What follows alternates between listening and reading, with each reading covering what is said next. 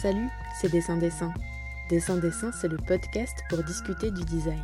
Je suis Laure Choquer et dans Dessin Dessin, je m'attarde avec mes invités sur cette discipline indisciplinée qu'est le design.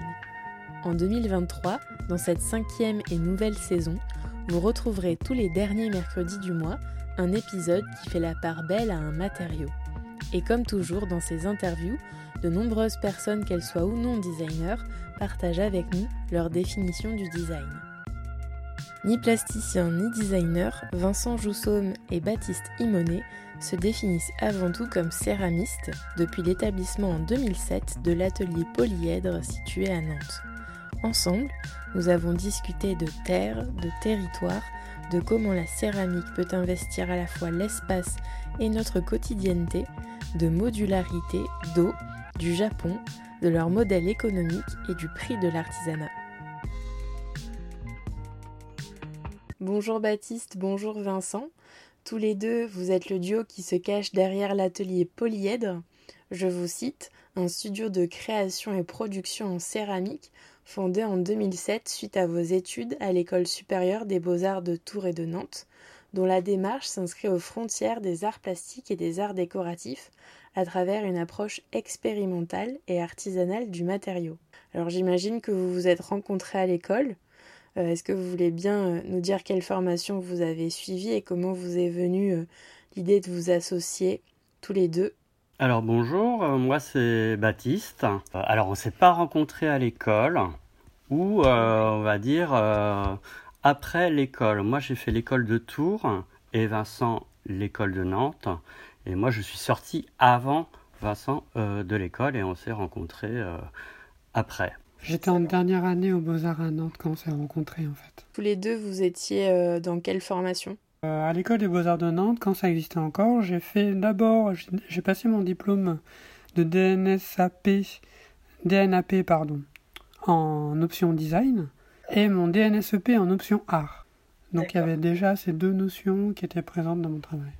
Et moi, bah, j'ai passé euh, en, tout en art, voilà, jusqu'au diplôme de cinquième année avec un petit peu de céramique euh, sur mon diplôme, mais euh, une petite dizaine d'objets. Euh. D'accord, donc c'était un peu tes, tes, premiers pas, Baptiste ben, En fait, sur le dernier mois, je sais pas, pour la présentation du diplôme, je sais pas ce qui m'est arrivé, mais je voulais faire des objets en céramique. C'était un peu précipité, mais du coup, c'est aujourd'hui, c'est resté. Bah oui, forcément, c'est ce dont on va parler ensemble. Et euh, donc, ouais, vous vous étiez pas euh, dans les mêmes villes, pas dans les mêmes promos. Qu'est-ce, enfin, qu'est-ce qui euh, a été un peu à l'origine de votre rencontre et de votre duo? Ah ben, en fait, à l'origine, c'est qu'on s'est rencontrés dans des vernissages. On est d'abord un couple, en fait, avant le travail. Et puis, au fil des années, quand on sort des beaux-arts, il y a toujours un temps de latence quand même pour savoir exactement ce qu'on va faire, avec des recherches qui aboutissent plus ou moins. Et puis on a travaillé euh, ensemble une première fois sur un projet qui n'avait rien à voir avec la céramique. On s'est vu que ça s'était bien passé et de fil en aiguille, euh, on s'est dit qu'on pouvait euh, peut-être envisager une collaboration plus poussée à partir de ce médium qui, pour moi personnellement, n'était pas du tout prévu au départ et qui va commencer à s'accaparer tout notre temps. Donc ça, ça commence un peu avant 2007 déjà. De façon non professionnelle avant 2007, et puis un peu plus précise euh, après euh, le premier salon sur Maison et Objets, en fait, euh, suite. D'accord. Oui, il y, avait, il y avait la question quand on s'est rencontrés aussi du milieu de l'art et la fabrication de l'objet ou, la question de, de l'objet. La première collaboration a pu mettre en évidence le fait de produire des objets utiles. L'objet utile, euh, utile pourquoi, euh, sa forme, voilà. Il y a ce questionnement qui s'est mis, euh, mis en route et qui a permis de, faire des recherches dans ce sens-là et de créer cette collaboration. Est-ce que vous vous êtes formé à la céramike Parce que du coup, Vincent, tu disais, on n'était pas encore professionnel, enfin, on n'avait pas une pratique professionnelle. Donc, est-ce que entre votre sortie d'études des beaux-arts et euh, voilà justement toute cette réflexion sur l'approche matériaux, est-ce qu'il y a eu une formation supplémentaire qui s'en est suivie ou pas du tout? Vraiment, c'est autodidacte à fond. Autodidacte à fond.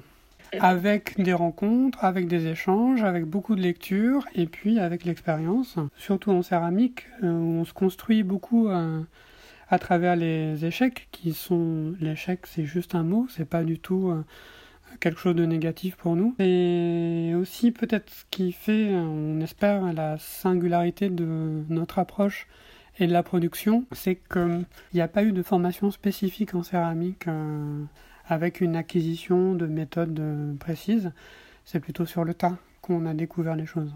Oui, ce qui nous a permis aussi de, de, partir un peu sur des projets, euh, comment dire, un peu iconoclastes dans la céramique, c'est-à-dire on était un peu libre techniquement, qui nous a permis de, comment dire, de, de faire des, des, recherches sans, euh, sans arrière-pensée technique. Voilà, on avait une idée, il fallait la réaliser et trouver des solutions. Et en fait, c'est comme ça qu'on a pu acquérir des bases techniques par le, fait de, se mettre en danger, en fait. Ce qu'on peut qualifier d'échec, qui, en qui en fait des acquis, euh, permet aussi d'ouvrir d'autres pistes. Et on va parler de votre processus de création euh, plus tard dans l'interview et un peu plus longuement quand on évoquera euh, des projets plus en détail. Vous parliez de gens, voilà, de rencontres qui ont pu vous aider. Est-ce que vous avez envie de nous parler, je sais pas, d'une personne en particulier? Moi, dans l'utilitaire, j'aime bien euh, Paul Chambaud, qui était un céramiste des années 50-60 euh, dans l'utilitaire. Euh. Ça, c'est des rencontres virtuelles. Hein. Mais c'est virtuel. Hein. Après, les rencontres en vrai. Les rencontres, par exemple, je sais pas, une rencontre qui a pu vous aider à résoudre un défi technique? Nos influences, elles sont vraiment multiples. Et en fait, on les trouve rarement ou peu dans le milieu de la céramique. C'est pas ce qui nous influence vraiment, en fait. Les rencontres, euh, on va pas donner de nom spécifique, mais euh, c'est surtout, et notamment le cas pendant les salons professionnels, c'est surtout des échanges euh, en termes de communication, en termes de transport, parce que la question du transport en céramique, elle est super importante. en termes d'assurance, en termes de revenus, enfin, c'est des choses plutôt du quotidien, du métier, euh, en fait, qui concerne surtout euh, la côté de euh, la pure technique, parce que en fait, assez rapidement, les céramistes développent leur propre technique, vraiment adaptée à leur propre vocabulaire, et du coup, les échanges, ils se font moins là-dessus. Après, il y a vraiment des choses très spécifiques, très techniques, mais donc on ne peut pas donner de nom précis, mais c'est un dialogue comme ça que, que les céramistes, et j'imagine tous les autres artisans, ont assez naturellement euh, entre eux en fait. Vous dites que voilà, vous êtes entre euh, la frontière entre euh, approche expérimentale et artisanale, donc quand on vous demande ce qu'on fait, enfin ce que vous faites et quel est votre métier, qu'est-ce que vous répondez? Vous dites quoi? On a une production artistique qu'on met en parallèle à une création d'objets fonctionnels qui fait partie d'un catalogue.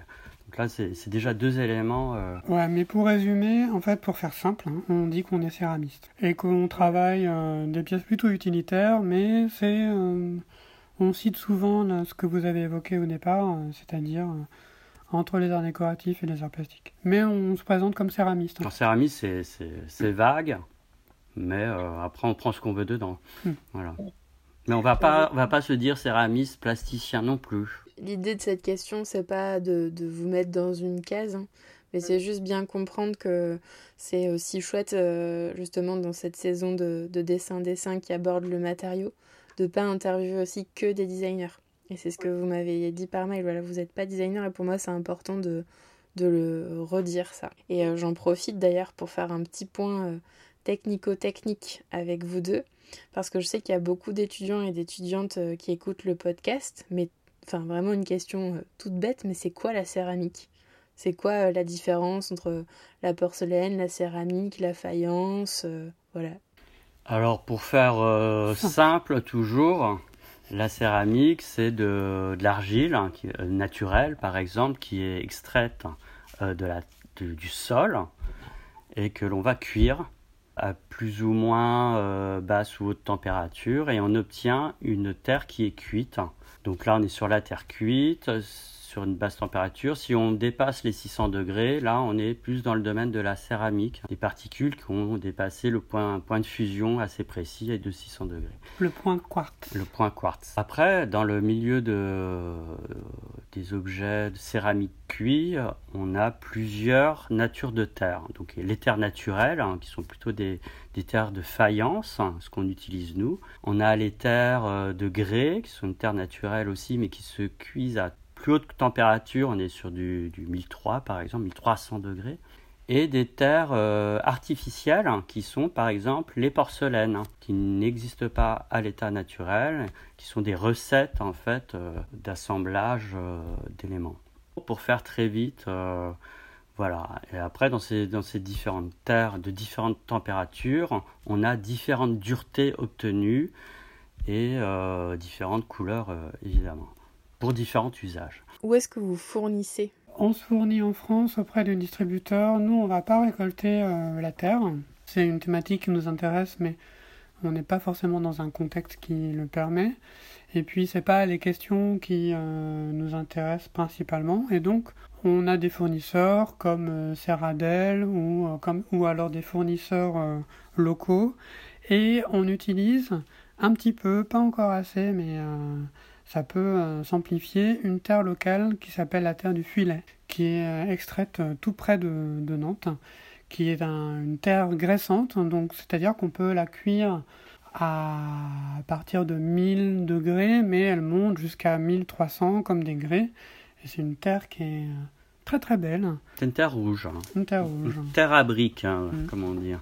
Donc ça dépend des projets, mais la majorité de notre production actuellement est fabriquée à partir de terres qu'on trouve chez nos fournisseurs habituels. Et pourquoi vous disiez que c'est un, un, sujet qui vous intéresse, mais que vous n'avez pas forcément euh, les moyens aujourd'hui de, de plus l'éprouver? Généralement, quand on dit ça, c'est des questions euh, de temps. Ça, c'est clair, c'est toujours euh, le même problème.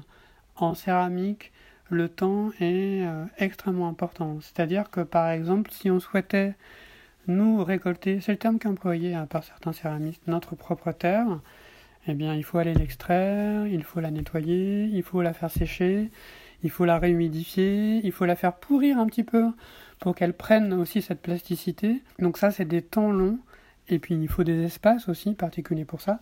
Ça on peut pas le faire. La question de l'émaillage, euh, et la composition des émaux, c'est aussi une question qui nous intéresse beaucoup, mais qui demande un temps très long qu'on n'a pas aujourd'hui. C'est des questions qui nous intéressent, qu'on met de côté pour le moment, mais on espère bien un jour pouvoir le développer davantage. En 2012, vous participez à la 12e Biennale internationale de Valoris en création contemporaine et céramique. Alors d'après mes recherches, il me semble que malheureusement c'est une biennale qui n'existe plus, hein, c'est ça. Mais j'avais quand même envie d'en discuter avec vous parce qu'à l'instar de, Limoges ou encore de Sèvres, la ville de Valoris c'est une ville entre guillemets culte en France pour euh, la céramique. Est-ce que vous voulez bien nous raconter quel lien cette ville entretient avec le matériau et vous ce que vous y avez présenté euh, en 2012 En fait, Valoris, c'est une histoire euh, importante de la céramique française, mais qui est sur une période très courte comparée à, Limoges ou à Sèvres, par exemple. C'est vraiment l'histoire d'un ou deux ateliers, en fait, en particulier. Là, on évoque l'atelier Madura, qui a été fondé juste avant la Deuxième Guerre mondiale par le couple Ramier, qui a ensuite accueilli, après la guerre, Picasso. Donc là, c'est quand même grâce à lui que, que l'histoire de, Valoris et que la ville de Valoris, tout d'un coup, euh, sort du lot dans l'histoire de la céramique. Mais dans cet atelier de Madura, il n'y aura pas que Picasso, il y aura aussi d'autres artistes euh, comme Chagall ou Matisse. Et puis, euh, la même année, en 46, il y a Roger Capron qui s'installe à Valoris. Donc Capron, ça c'est une référence quand même aujourd'hui qui est très connue. Et euh, Capron qui fait exactement quand même le lien entre la révolution stylistique va apporter Picasso et puis le travail de Suzanne Ramier, toujours, qui s'inspirait de l'esthétique euh, du bassin méditerranéen. Et Capron, c'est vraiment ça aussi, c'est-à-dire euh, les formes, les couleurs. C'est ce petit groupe qui va donner à Valoris euh, son, son aspect historique qu'on connaît aujourd'hui. Mais voilà, Picasso va pas rester toute sa vie à Valoris. Capron, ben, l'atelier va finir par fermer. Et aujourd'hui, Valoris est beaucoup moins, malheureusement, dynamique que dans les années 50-60. Mais par contre, ils ont un héritage historique qui est hyper important. Même si la biennale n'existe pas toujours, il y a une équipe sur place qui défend toujours ces valeurs-là et qui essaye de les mettre en avant par d'autres moyens que, que, la biennale qui aujourd'hui effectivement n'existe pas. Il y a un patrimoine euh, qui essaie d'être valorisé avec notamment le très beau musée qui est là-bas et l'acquisition des ateliers Madura là, qui, ont, qui ont été, euh, qui ont été rachetés par la ville pour justement euh, faire un espace muséal et d'accueil. Oui, parce que je crois qu'ils accueillent aussi des, euh, des, personnes en résidence, non? Tout à fait, oui. Il y a une très belle école de, de céramique. Euh. Et alors vous, qu'est-ce que vous y avez euh, présenté? Parce qu'il y, y a, plusieurs petites expositions dans cette biennale et en 2012, vous en avez proposé une dans un seul espace? En fait, on a été invités et ça a été une, vraiment une très bonne surprise. On s'y attendait pas du tout. On a reçu un, un courrier officiel du maire avec le, le catalogue de l'édition précédente. Enfin, Vraiment, on n'avait pas du tout vu le truc venir. On était sur un, en plus en pleine production d'un gros gros projet euh, pour le voyage à Nantes, euh, pareil en 2012, et c'était vraiment une très bonne surprise. Et en fait, donc ça n'émanait pas du tout de nous, mais c'est eux qui nous ont fait la demande d'une exposition monographique hein, et euh, rétrospective. Étonnamment. Oui, ça faisait cinq ans que le studio était fondé et là on toque à votre porte, c'est génial. Et donc le principe de cette exposition, c'était de euh, rassembler euh, l'ensemble des pièces qu'on avait déjà produites entre 2007 et 2012. C'est vrai qu'en termes de panorama, il y avait euh, les premières pièces qui étaient, disons, plus baroques, et puis les, les, les, les pièces vraiment plus récentes où on était dans une approche beaucoup plus géométrique et conceptuelle. Et tout ça a été rassemblé dans cette exposition. Donc c'est pas nous vraiment qui avons proposé, mais on était invités à montrer la courte histoire de l'atelier, mais qui avait déjà plusieurs euh, directions en fait. Et quelles répercussions ça a eu cette, euh, cette euh, vitrine là qui vous a été offerte? Ah bah déjà une présence dans ce magnifique catalogue qui à l'époque était un très beau livre. Hein, euh, pour ceux qui connaissent pas, je sais pas si on peut encore le trouver peut-être dans les bibliothèques. Et de participer à cette biennale internationale qui quand même était boostée par un concours international de la céramique avec une sélection d'œuvres euh, et euh, des lauréats. Donc nous, bon, on, on concourait pas, mais on faisait partie de euh, de cet événement euh, par l'exposition. Donc c'était quand même un, honneur et peut-être l'une des premières euh, reconnaissances qu'on pouvait avoir aussi pour nous qui avons en France. En France, nous qui n'avions pas qui n'ont pas passé par un parcours de formation céramiste traditionnel, on va dire. Tout à fait, parce que justement, la, la, reconnaissance, on continue à en parler, puisque du sud de la France à Kyoto, il n'y a qu'un pas.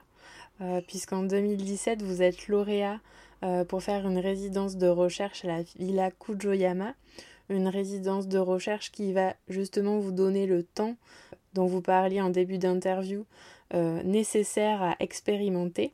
D'ailleurs, si cela vous intéresse, chers auditeurs et auditrices, un épisode de Dessin Dessin a été dédié à cette résidence et il est en description de l'épisode. Et alors, je vois, euh, je vois Vincent qui dodeline de la tête quand je dis euh, ça a donné du temps euh, pour expérimenter et faire de la recherche. Vous allez me dire tous les deux, mais lors de cette aventure, vous avez proposé un, un projet autour des relations à la nature et l'aménagement intérieur, avec comme point d'orgue la projection dans l'espace et l'appropriation du paysage par l'objet, donc c'est tout un programme. Est-ce que vous voulez bien nous raconter comment ça s'est passé? Ah ben oui. Euh, d'abord, euh, l'expérience de la résidence, en particulier à la Villa Kujoyama, c'est euh, une expérience extraordinaire, enfin il faut le dire. Nous, on n'est pas des grands voyageurs. On est vraiment dans notre atelier et on a fait très peu de résidences. Mais celle-ci, parce que c'était au Japon, on voulait absolument la faire. Hein. On avait des... de façon instinctive le, le sentiment qu'il y avait des points qui nous rapprochaient avec la culture euh, japonaise, mais sans vraiment les discerner exactement. Déjà, on voulait absolument aller là-bas, donc on a eu de la chance, mais on a travaillé aussi pour être sélectionné euh, pour cette résidence. Je dodelinais de la tête parce que, effectivement, pour l'appel à candidature la, la Kojoyama, il faut proposer un projet de recherche, mais comme très souvent, une fois qu'on arrive sur place, tout est, en particulier au Japon, tout est quand même assez bouleversé. Hein. Et donc, c'est-à-dire que ce qu'on avait prévu ou envisagé de faire, ben, c'était un peu... Ça s'est pas tout à fait passé comme prévu. Exactement. C'est-à-dire que déjà la découverte du Japon, puisque c'était la première fois qu'on y allait pour nous, assez déconcertante. Et tout est un peu remis à plat en fait. Mais c'est aussi une histoire de temps. Et c'est tout l'intérêt aussi de cette résidence-là en particulier, c'est que les personnes qui y participent n'ont pas l'obligation de rendre un résultat précis à la fin de la résidence. C'est vraiment, dès le départ, annoncé comme tel, c'est une résidence de recherche et non pas de production. Et du coup, on l'a pris comme tel. Bah oui. Et justement, qu'est-ce que vous avez proposé alors? D'abord, là-bas, on a découvert une terre, une céramique qui nous a complètement fasciné, qui est utilisée pour les tuiles traditionnelles. En fait, quand on arrive au Japon, euh, donc nous on est arrivé par Osaka, la première chose qu'on voit, s'il fait beau, c'est les, euh, les toits de tuiles en terre grise, anthracite, qui brillent au soleil. C'est très impressionnant. Ce matériau-là nous a complètement captivés en fait. Hein. Parce qu'on part d'une terre qui est jaune, vraiment, et qui, en cuisson en réduction, je ne vais pas trop en rentrer dans les détails, mais prend cette teinte assez extraordinaire, presque métallisée, de gris anthracite. Et ça, ça nous a fascinés, et on s'est dit qu'on allait finalement travailler avec cette terre-là. Alors qu'au départ, comme il n'y a pas d'atelier spécifique à la Villa Kojoyama, on n'avait pas prévu de faire de, de céramique. Et puis on a rencontré aussi un objet mais qui correspondait euh, aussi au type de, travaux qu'on développait à ce moment-là autour de la modularité. On a découvert cet objet qu'on appelle euh, chaînes de pluie, qui sont en fait comme des gouttières, hein, mais des gouttières très mouvantes en fait, hein, et qui sont constituées à partir de multiples éléments euh, rassemblés, qui font office de gouttières. Mais rien que le nom déjà, chaîne de pluie, c'est assez beau. Et il y avait cet objet, hein, comme ça, ces, espèces de lignes qui sont dessinées à la verticale dans l'espace, qui nous a tout de suite convaincus. Et en fait, de ces deux découvertes-là, on, a, fait une production. Et puis voilà, c'était une étape de, ce séjour et de cette résidence. Et, et on s'est dit aussi que ça aurait été dommage de faire une résidence de trois mois sans euh, faire de cuisson sur place. Étant donné que, voilà, vous l'avez dit, il n'y a pas d'atelier sur place à la Villa Kujoyama, ça veut dire que vous avez travaillé avec des artisans en local, j'imagine? Alors en fait, non, on a utilisé le studio et on a viré le, canapé et on a créé un mini, un mini atelier de céramique dans le, dans le studio qui est quand même assez grand. Hein. Et puis chaque studio a une, une terrasse euh, attenante euh, sur l'extérieur. Donc on avait tout le loisir en fait de pouvoir installer sans détériorer le local évidemment, euh, une, mini production euh, euh, pour notre chaîne de pluie. Après, la difficulté avait été quand même de, effectivement de trouver l'endroit pour la cuisson. Et donc là, on s'est rapproché en fait d'une école d'artisanat japonais. Ça marche. Donc cette chaîne de pluie, il me semble l'avoir aperçu euh, quand, j'ai fait des recherches pour écrire l'interview. En fait, on dirait, vous allez me dire, peut-être que c'est pas ça, mais on dirait des, des pots euh, pour les plantes, vraiment l'archétype du pot euh, pour les plantes, mais noirs, qui sont comme ça, enfin, superposés les uns sur les autres pour former une colonne, c'est ça? Oui. Et, et il m'a semblé aussi apercevoir, alors c'est peut-être pas le bon terme, mais une sorte de paravent avec plusieurs petits bouts de céramique. Ça, vous n'en avez pas parlé? Non, parce que ça, ça a été fait avant. Ça, c'était pour une exposition en Mayenne euh, à la chapelle des Calvériennes. Mais ça, c'est plus relié à notre production euh, en, modulaire, en fait, à partir de modules. C'est-à-dire comment aussi la céramique peut investir l'espace au-delà d'un simple pot, par exemple, ou d'un vase ou d'une assiette, comment aussi on peut lui donner de l'ampleur avec des fours euh, à la taille limitée Eh ben, c'est la modularité. Ça, c'est un truc qui euh, nous a aussi occupé longtemps. Et là, c'était spécifiquement pour une exposition, donc dans une chapelle, un lieu par définition assez important en taille qu'on a utilisé pour développer une sorte de gamme de mobilier expérimental sur ce système de modularité dont faisait partie ce claustra avec ses euh, centaines de modules euh, qui venaient euh, l'habiller. Mais ça, ça est vraiment décrit dans notre projet de candidature pour la villa aussi, parce qu'après, c'était effectivement une question qu'on voulait aborder et qu'on n'a pas le temps. La question du paravent ou des shoji, comme on appelle ça en japonais, et puis des frontières qui séparent des espaces, enfin des frontières qui restent quand même assez euh, souples. Et cette chaîne de pluie, alors, qu'est-ce qu'elle est euh, devenue aujourd'hui? Comment ça a impacté en fait votre, euh, votre recherche créative? Parce que je me demandais de, de façon plus générale comment vous parveniez comme ça à, à renouveler ou pas d'ailleurs un répertoire de formes, une échelle de projet, des techniques, comment ça se, ça se passe? Est-ce que c'est quelque chose d'empirique? Il y a une, notion euh, récurrente qui est là, qui est le, la présence de l'eau. Comment contenir l'eau, comment diriger l'eau, euh, l'eau qui est un peu l'essence même de, de, la vie. Euh. À quoi sert la céramique à la base?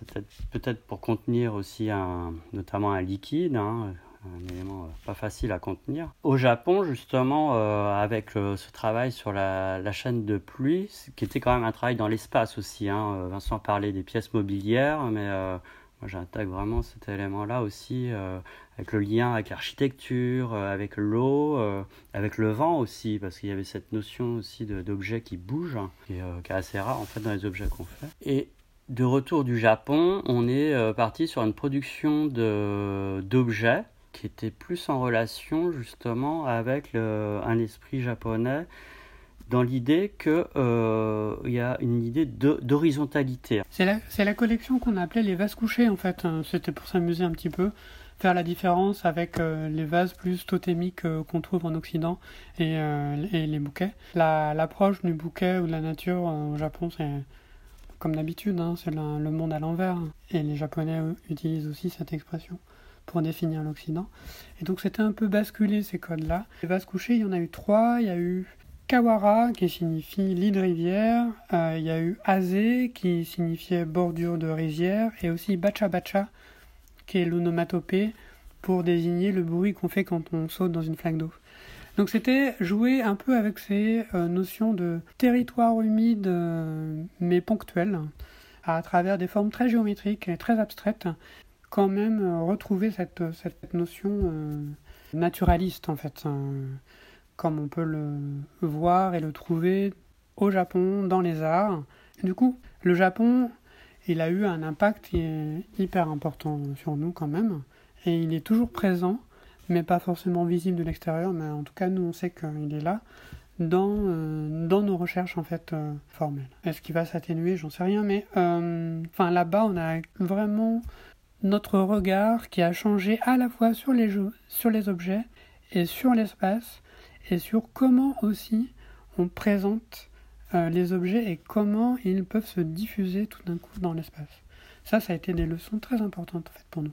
Oui, la notion de l'objet dans l'espace. Euh, ce qui a été important au Japon aussi, c'est la découverte des différents musées. Enfin, il y en a énormément. Et surtout sur la céramique, alors qu'en France, il faut aller courir après. Euh. Et la présentation des objets dans l'espace est impressionnant. Déjà, on visite les musées euh, en chaussons, ce qui crée quand même une ambiance sonore euh, particulière. On est dans des endroits calmes, euh, sur du parquet.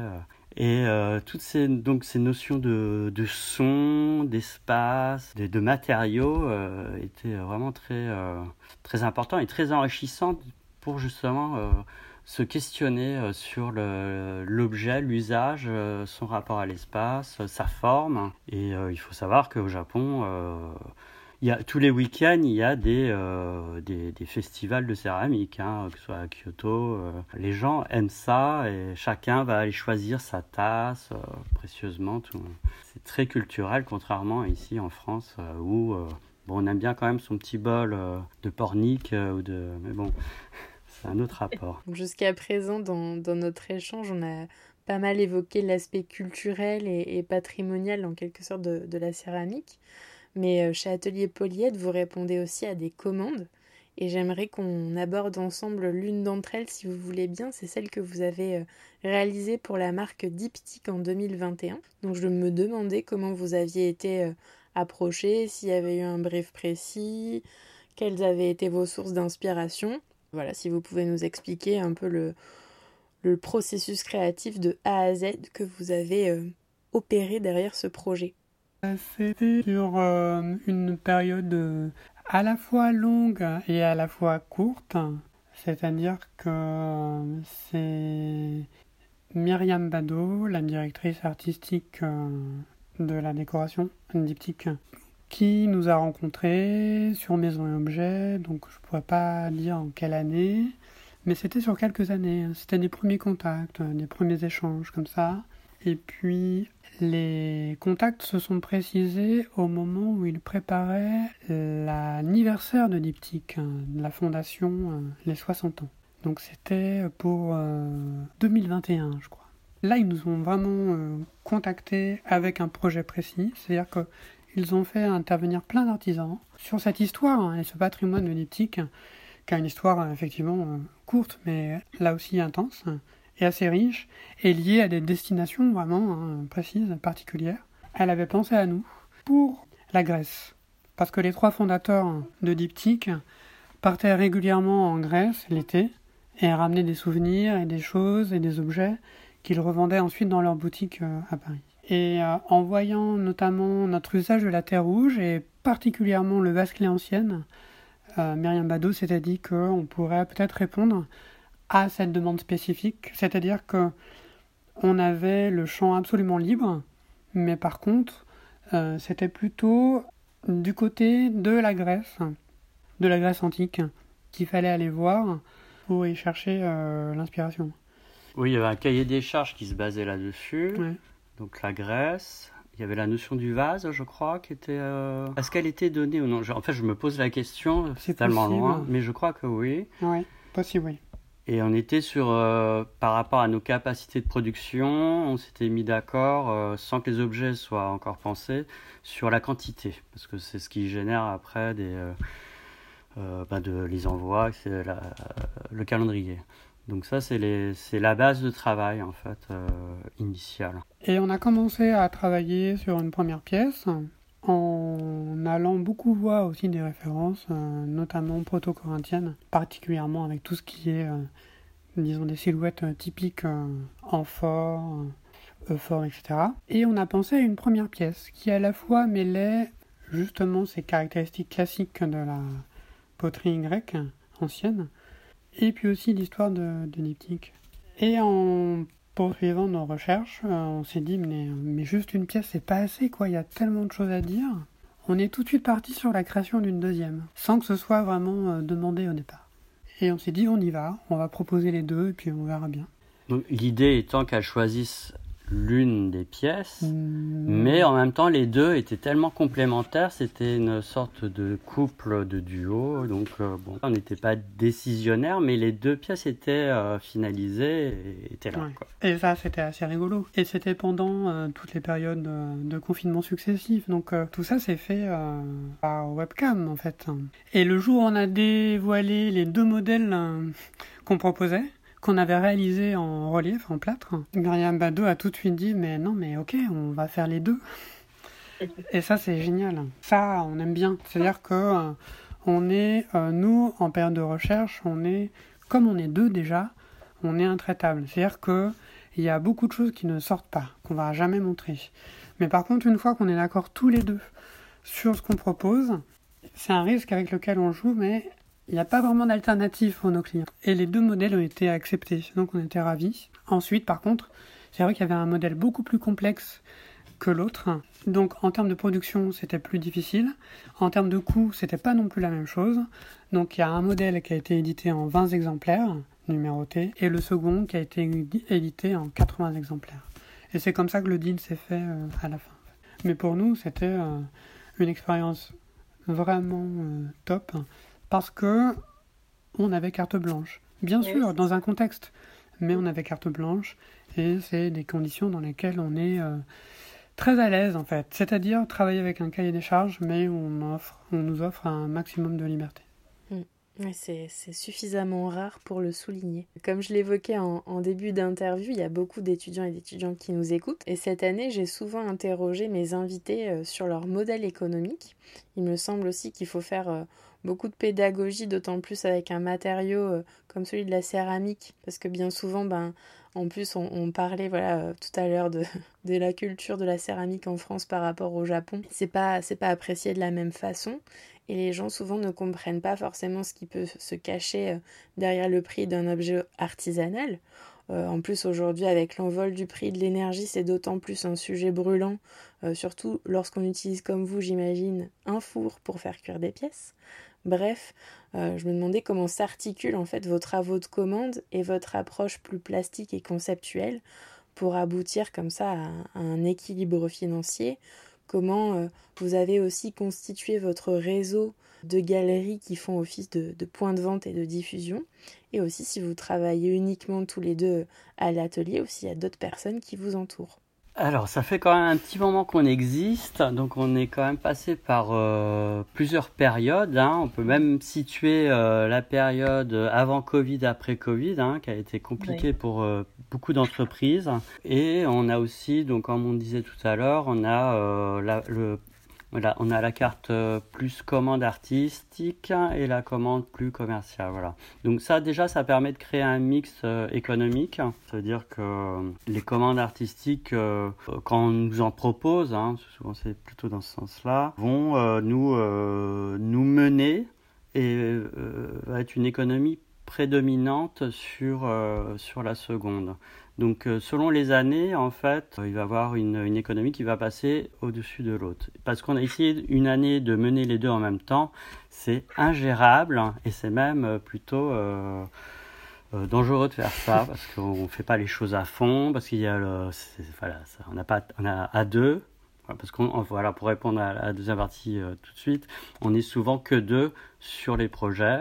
Après, selon la complexité, on peut faire appel à, d'autres personnes dans des domaines euh, qu'on ne gère pas, comme le domaine du bois, euh, des prises de vue, etc. Après, ce qui nous, au niveau commercial, euh, on fait essentiellement le salon maison objet une ou deux fois par an. Rien n'est écrit en fait, hein, ça dépend de, des autres de l'autre activité. Donc voilà, notre source de recherche de, de revendeurs, c'est maison objet ce qui nous a permis d'avoir euh, des boutiques un peu partout dans le monde en revendeur qui évoluent, euh, ça apparaît, ça disparaît. Donc c'est très lié aussi à l'économie mondiale, qui a été euh, très clairement mise en avant avec le Covid, avec la disparition notamment de, bah, des boutiques japonaises qu'on avait, la Chine qui a disparu du marché, qui est en train de revenir, les États-Unis qui font des va-et-vient en permanence.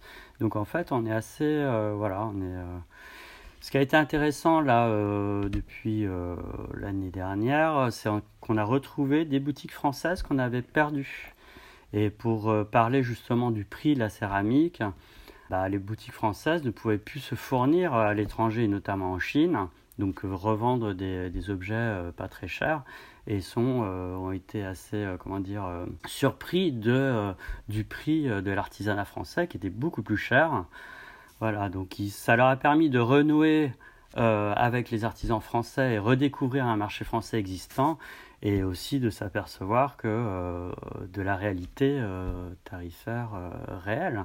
Donc je pense que ça a été aussi un outil pour les revendeurs de se repositionner sur un marché de, revente et de, connaître la réalité des choses. Hein. Économiquement, euh, l'atelier c'est de la veille et c'est du travail et euh, c'est pas non plus euh, se concentrer uniquement sur la production. Encore une fois, c'est vrai, on a la chance d'être à deux, mais être à deux, il y a des avantages et des inconvénients. Mais parmi les avantages, ça permet aussi de de partager différents postes de travail. Et c'est vrai que une chose qui est importante, qui a toujours été importante pour nous, c'est le travail de diffusion, de communication, c'est-à-dire le travail de prise de vue des objets, le site internet, les réseaux sociaux, mais tout le travail aussi qu'on fait pour les journalistes, c'est-à-dire qu'on leur fournit des dossiers de presse complets, on leur fournit des visuels déjà prêts, on prend le temps de leur répondre et leur répondre et de leur répondre. Ça, c'est aussi un temps qui euh, peut être long, mais qui est super important parce qu'il vient en complément des temps de salon professionnel. Et puis, on essaye aussi d'avoir une panoplie économique euh, en termes de diffusion d'objets. On a toujours eu à cœur d'avoir des objets accessibles pour tous et toutes, en tout cas presque, sans oublier que effectivement euh, le travail artisanal ça a un coût et qu'on est sur des prix qui sont plus conséquents euh, que des productions à bas coût. Euh, on ne sait dans quel pays, on ne sait d'où ça vient. C'est-à-dire qu'aujourd'hui, c'est vrai que ça reste pour nous très choquant de voir dans des boutiques des choses en céramique. c'est très simple, mais vendues à des prix complètement dérisoires. Et à chaque fois qu'on voit ça, on se demande ok, qui a souffert sur la chaîne de production?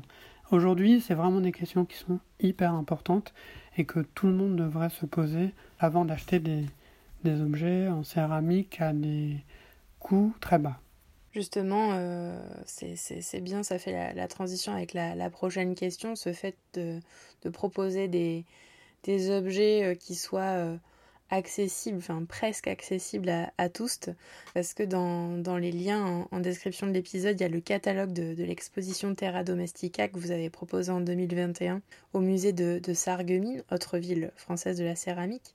Et ce catalogue, vous m'avez dit, voilà, alors euh, tu peux y jeter un coup d'œil avant l'interview, donc c'est ce que j'ai fait. Et cette exposition, elle retrace aussi euh, votre parcours et dedans, il y a un projet qui a vraiment retenu mon attention. C'est le projet alors, Okokokokok, dont vous mentionnez que c'est l'une de vos pièces les plus diffusées. Euh, donc, euh, est-ce que vous voulez bien partager avec nous ce qui se cache derrière ce nom euh, aux consonances un peu galinesques et son lien particulier avec le design graphique et la typographie? Le nom Okokokok, il vient d'abord du contexte. On a été invité par une galerie qui est à Nantes, qui est spécialisée dans le graphisme et qui s'appelle Espace LVL. C'est une galerie où on va régulièrement parce qu'on est fan de graphisme, mais on connaissait pas du tout les personnes euh, qui s'en occupaient. Et quand ils sont venus nous solliciter pour euh, faire une exposition, on était vraiment super contents. Et donc on s'est dit, bon alors ok, on va faire une exposition dans un lieu euh, dédié au graphisme, mais comment faire? On va pas se mettre au graphisme, bien sûr que non.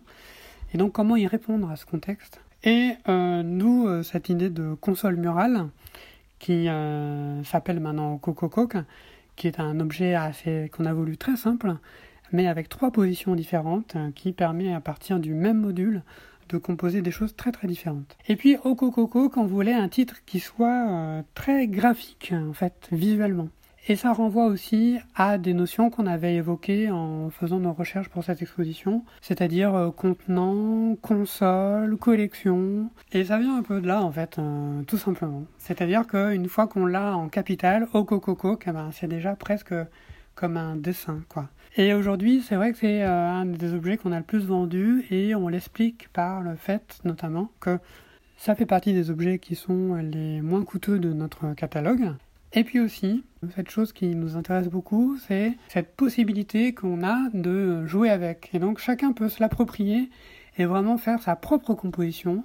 Soit c'est une seule console, soit c'est trois, ou soit c'est dix. Mais ensuite, vraiment au-delà de la forme de l'objet, chacun peut le disposer et le composer euh, à sa façon. Et ça, il y a quelque chose aussi que, que le, public euh, aime bien en fait. On revient finalement aux notions de modularité euh, qui étaient déjà dans vos recherches avant Kyoto. C'était la même période en fait, c'était 2015-2016. Pour conclure, Vincent et Baptiste, je vais vous poser la question rituelle de dessin-dessin qui est est-ce que selon vous le design est définissable? Si oui, quelle est sa définition? Et sinon pourquoi? Moi, je dirais oui et non, mais euh, c'est la magie de l'époque aussi, c'est-à-dire qu'il y a beaucoup de bouleversements par rapport aux mots et par rapport aux qualifications.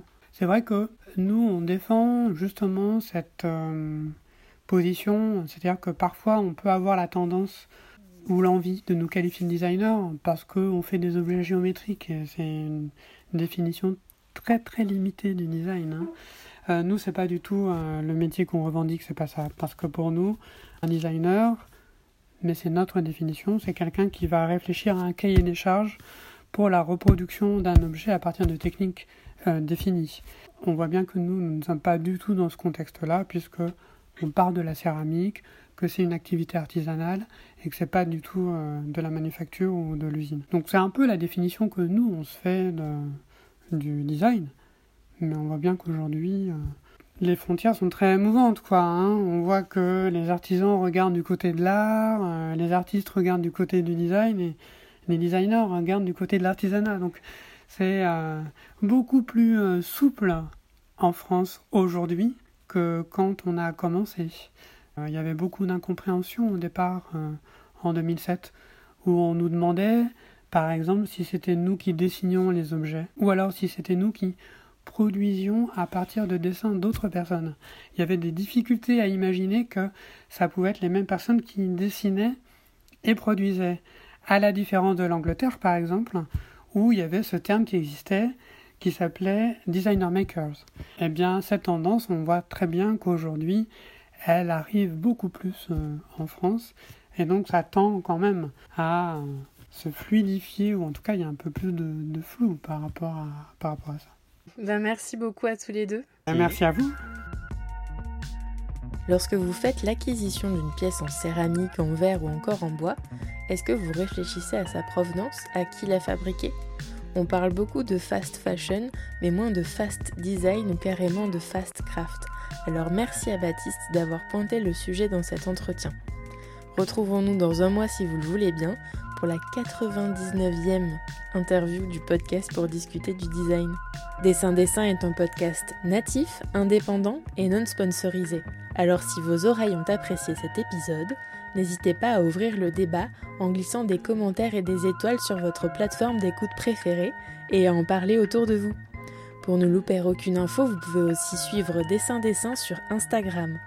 N'oubliez pas non plus que toutes les références abordées dans l'épisode se trouvent dans la description de celui-ci.